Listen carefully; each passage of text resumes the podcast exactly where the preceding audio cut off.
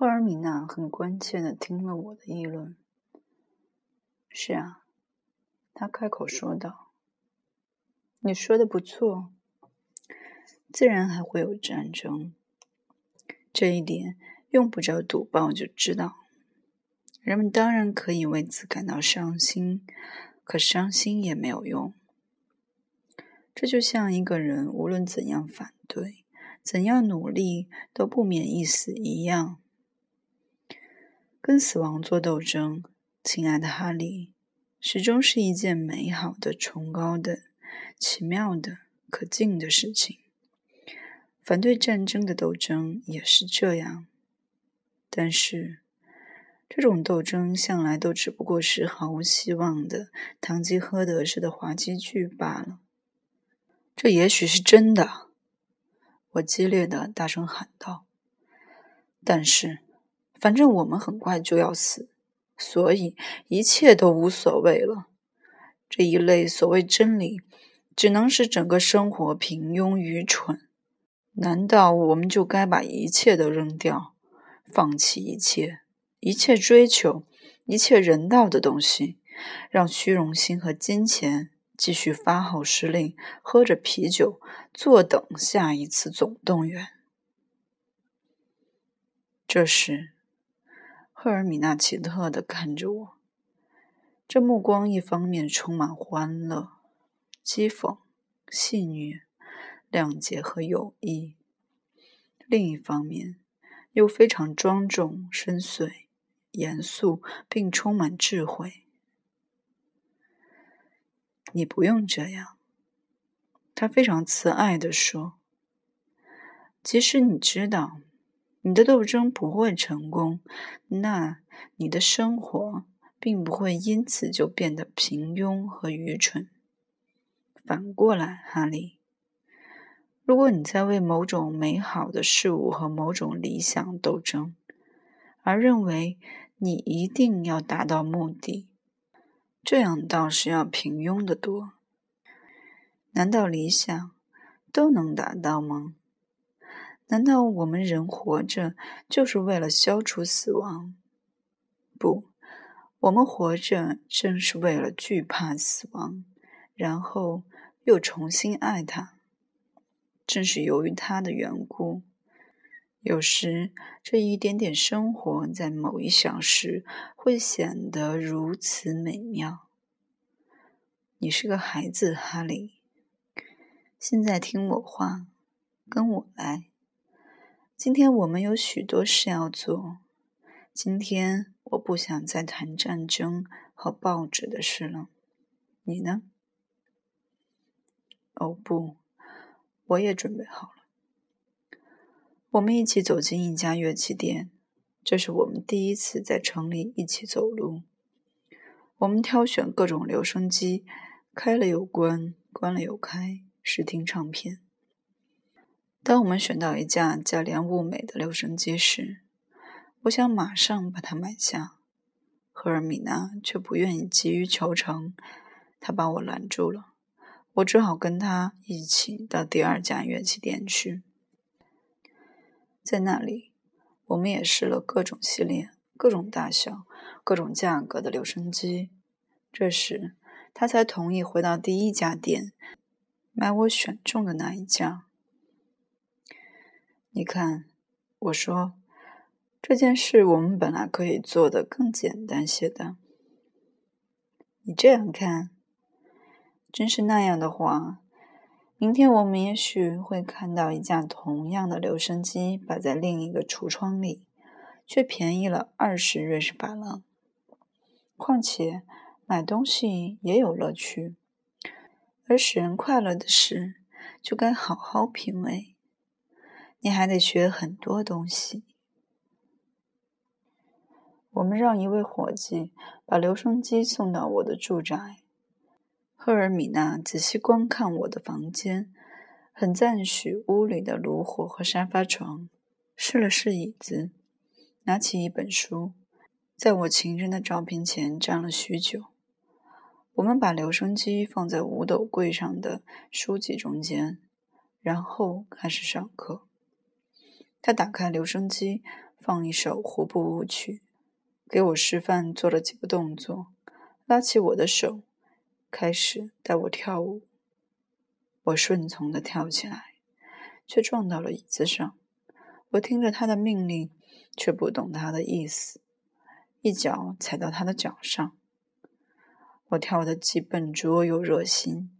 跳完第二支舞，他一下子躺在沙发上，像个孩子似的笑起来。我的上帝，你简直跟木头一样僵硬！你只需像散步那样，很自然的往前走就行，根本不必紧张。我想你一定跳得很热了吧？来，我们休息五分钟。你看，会跳舞的人，跳舞就像思想一样简单，学起来要容易得多。你现在看到下面这一点。就不会那样不耐烦了。人们不愿养成思考的习惯，情愿把哈里·哈勒尔称为祖国的叛徒，平心静气的让下一次战争来临。一个小时后，他走了。临走时，他说：“下一次肯定要好一些。”我想的却跟他不同。自己那么笨，那么不灵活，真是大失所望。我觉得这一小时我什么也没有学到。我不相信下一次会好一些。不，跳舞需要的能力正是我完全缺乏的：快乐、热情、轻率而无邪。好了，这一点我早就想到了。可是你瞧。下一次真的好了一些，而且开始给我带来某种乐趣。上课结束时，赫尔米娜说：“我现在已经学会互步舞了。”但当他因而得出结论，说明天我得跟他到饭店跳舞时，我大吃一惊，拼命反对。他冷冷地提醒我：“我曾发誓服从他。明天。”一起到巴朗斯旅馆喝茶。当天晚上，我坐在家里，我想读书，却读不进去。一想到明天，我就害怕。我这样一个上了年纪、胆小敏感的怪人，要去光顾一家无聊的、摩登的、奏爵士舞的舞厅，而且什么舞也不会。就要在陌生人的众目睽睽下跳舞出丑，这个想法太可怕了。当我独自一人在安静的房间里打开留声机，只穿着袜子在复习我的胡步舞时，我暗自承认，觉得自己好笑，并为自己感到羞愧。第二天，在巴朗斯旅馆里。一个小乐队在演奏音乐，茶和威士忌应有尽有。我企图贿赂赫尔米娜，给她糕点，想各种办法请她喝一瓶好酒，但她却依然铁面无私。你今天到这里不是来玩的，今天是上舞蹈课。我只好跟他跳舞。跳了两三次，期间他介绍我认识了萨克斯管演奏师。这是一位西班牙或南美洲血统的年轻人，黑黑的，长得蛮漂亮。据他说，他会演奏所有乐器，会讲世界上所有的语言。这位先生似乎跟赫尔米娜很熟，很友好。他面前放着两根大小不同的萨克斯管，换着吹。他那炯炯有神的黑眼睛，快活的逐个打量跳舞的人。我自己也感到很惊奇，不知为什么，我对这位无辜的漂亮的音乐家产生了一种嫉妒之心。这倒不是吃醋，因为我和赫尔米娜之间谈不上爱情。而是精神上对友谊的嫉妒。因为在我看来，他不配赫尔米娜对他表现出来的兴趣和引人注意的神色所嘉许。我奇怪的想，今天我要结交这样的朋友，真可笑。接着，有人请赫尔米娜跳舞，我一个人坐在桌旁喝茶，听着音乐。以前这类音乐我是听不进去的。天哪，我想，这个地方我觉得那样陌生，那样讨厌。迄今为止，我竭力避免到这里来。我非常蔑视这个游手好闲的人的世界。这是个摆着大理石桌子。奏着爵士音乐的平庸呆板的世界，是妓女的世界，旅游客商的世界。现在，他却要把我引进这种世界，要我在这里生根落脚，熟悉他。我忧郁地喝着茶，凝视着穿戴并不太雅致的舞者。两个漂亮的姑娘吸引了我的目光。她们俩舞都跳得很好，我怀着赞赏和羡慕的心情看着她们跳舞。他们跳得多么灵巧自如，多么优美快乐。这时，赫尔米娜又回来了，对我很不满。她责备我说：“我到这里来就不该板着脸，一动不动地坐在桌子旁边喝茶。”我应该拿出勇气去跳舞。怎么，我一个人不认识？这完全不必要。难道这里就没有我喜欢的姑娘？我只给他看两个姑娘中最漂亮的那一位，她正好就站在我们附近。她穿着天鹅绒短裙，棕色的头发剪得短短的，胳膊细皮嫩肉的很丰满。瞧她多么迷人可爱！赫尔米娜一定要我马上走过去请她跳舞，我拼命反对，这我不可能。我很沮丧地说：“如果我是个英俊的年轻小伙子，那倒还行。我这样一个笨拙的老东西，连舞也不会跳，那不让他笑掉大牙。”赫尔米娜很瞧不起的看着我。我是否会取笑你？你当然是无所谓喽。你真是个胆小鬼！谁去接近姑娘，都要冒着被取笑的危险。这就是个冒险的赌注。我说哈利，去冒冒这个风险，最坏也不过就是让他取笑取笑。否则，我就不相信你是听话的。他一点不通融。乐队又奏起音乐，我忐忑不安地站起来，向那位漂亮的姑娘走过去。她一双大眼睛水灵灵的，好奇地看着我。见我过去，便说道：“我本来已有舞伴，不过看来他还要在那边酒吧待一会儿。好，来吧。”我伸出手搂住他的腰，跳了头几步。我很惊讶，他并没有把我打发走。不过他很快注意到我不怎么会跳，于是他带我跳。他跳得好极了，连我也被感染了。这期间，我忘了我是遵命跳舞的，也忘记了跳舞的种种规则。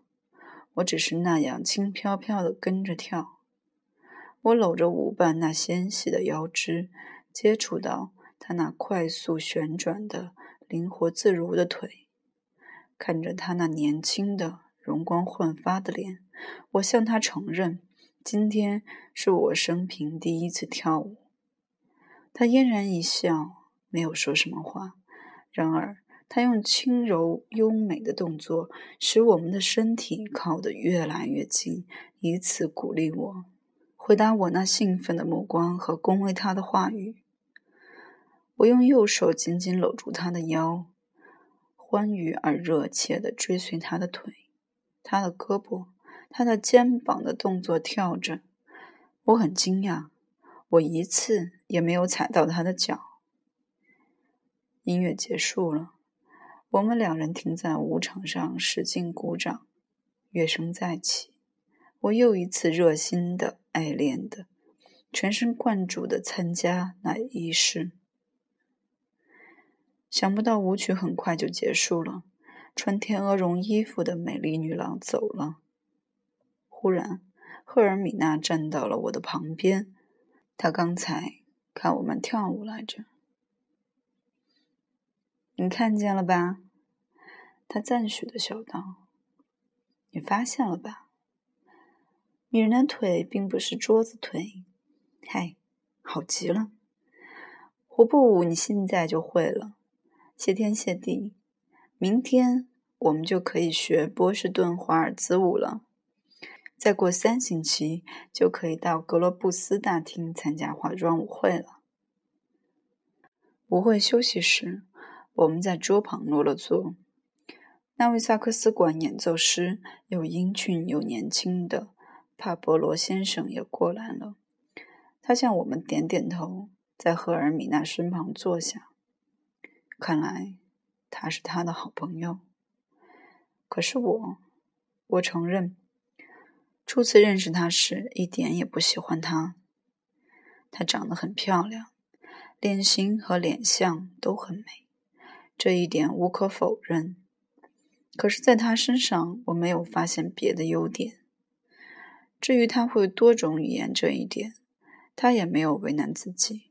他根本不说什么话，要说也是“请”“谢谢”“是”“当然”“哈喽”以及诸如此类的几个字。这几个字，他当然可以用好几种语言表达。不。这位帕博罗先生不说话，而且他似乎也想的不多。这位漂亮的先生，他的营生就是在爵士乐队里吹奏萨克斯管。看来他全身心都扑在这个职业上，简直是入了迷。有时在演奏时，他会突然鼓起掌来。他也采取别的方式抒发他的热情。有时会从他的嘴里突然爆出唱歌词的几个字来，如“哦哦哦，哈哈，哈喽”。除此之外，很明显，世界上的其他事情他一概不会。他只是长得漂亮，让女人喜欢。他穿领子最时髦的衣服，结最时髦的领结，手指上戴满戒指。他此时的休息娱乐不过是跟我们坐在一起，对我们微笑，看着手表，卷卷纸烟。卷纸烟，他倒是非常灵巧。他那一双移民后裔的黑眼睛很是好看，他的头发黑黑的，但这一切都掩盖不住他的浪漫气质，他的问题和想法。从近处看，这位漂亮非凡的人是个快乐的、有些娇惯的青年，举止端庄，很有礼貌，如此而已。我跟他谈论他的乐器，谈论爵士音乐。他看到，他现在是跟一位音乐的老爱好者、老行家谈话，可是他却不予理睬。我出于对他的礼貌，或者。其实是对赫尔米娜的礼貌，讲了一通话。从音乐理论上为爵士音乐辩护，他却无可无不可的笑笑，根本不接我的话茬。也许他根本不知道，除了爵士乐，还有过其他音乐。他人很好，很规矩，听话。他那双大眼睛笑得很甜，可是。他与我之间似乎没有共同的语言。他觉得重要和神圣的东西，对我则不然。我们来自地球上两个完全相反的大陆，我们的语言没有一个字是共同的。可是后来，赫尔米娜跟我讲了一些奇特的故事。她说，那次谈话后，他曾对他说：“他应该关心我这个人。”我是那样的不幸。当他问他，他是怎样得出这个结论的？他说：“可怜的人，真可怜。看他那双眼睛，他不会笑。”